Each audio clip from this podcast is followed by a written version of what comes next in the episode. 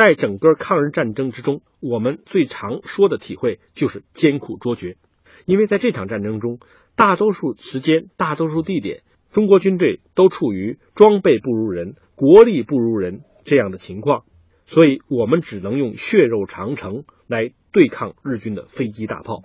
然而，在抗战史上，也有一个战役可以让中国人感到扬眉吐气，那就是从1944年1月发起的反攻缅北之战。反攻缅北之战是中国远征军对缅北日军发起的反击作战。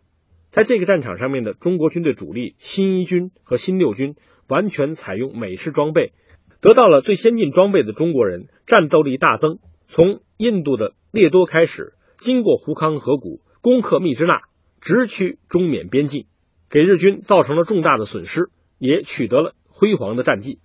在当时的日军眼中，缅北的中国军队宛如魔鬼之军，他们既凶猛又有先进的装备，使日军节节败退。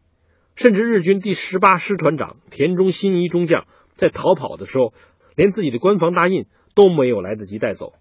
这应该是一场痛快淋漓的战斗。但是，当我们去寻找当时缅北反攻作战之中中国将领的足迹时，却发现了一件怪事，那就是。在缅北最负盛名的中国将领孙立人，有一个外号叫做“慢慢的”，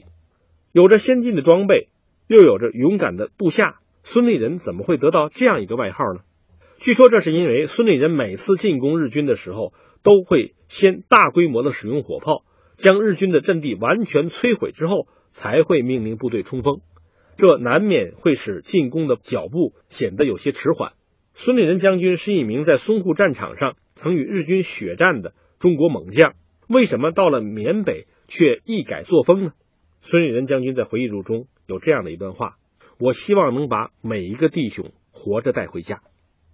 正是因为这句话，让我们对这支异域孤军有了一个新的认识。在日本第五十五联队副官井上贤的回忆录之中，曾经记录了这样一个场面：他率领的日军在一个叫做湾曲的小镇。同中国远征军的部队展开了一场战斗。战斗中，一名十三四岁的中国远征军少年兵重伤之后落入日军之手。对于这个年纪轻轻却在为自己的国家英勇奋战的中国军人，日军也产生了钦佩。于是，日军中的一名中尉岛田就用生硬的中文说道：“你的大大的辛苦了。”这个中国少年却一字未复，只在那里喃喃的念着两个字：“中国。”中国直到瞑目而死，这个场景深深的刻在了井上贤的心中，也让我们明白孙立人将军为什么会有那么深的情怀，想把每一个弟兄都活着带回家。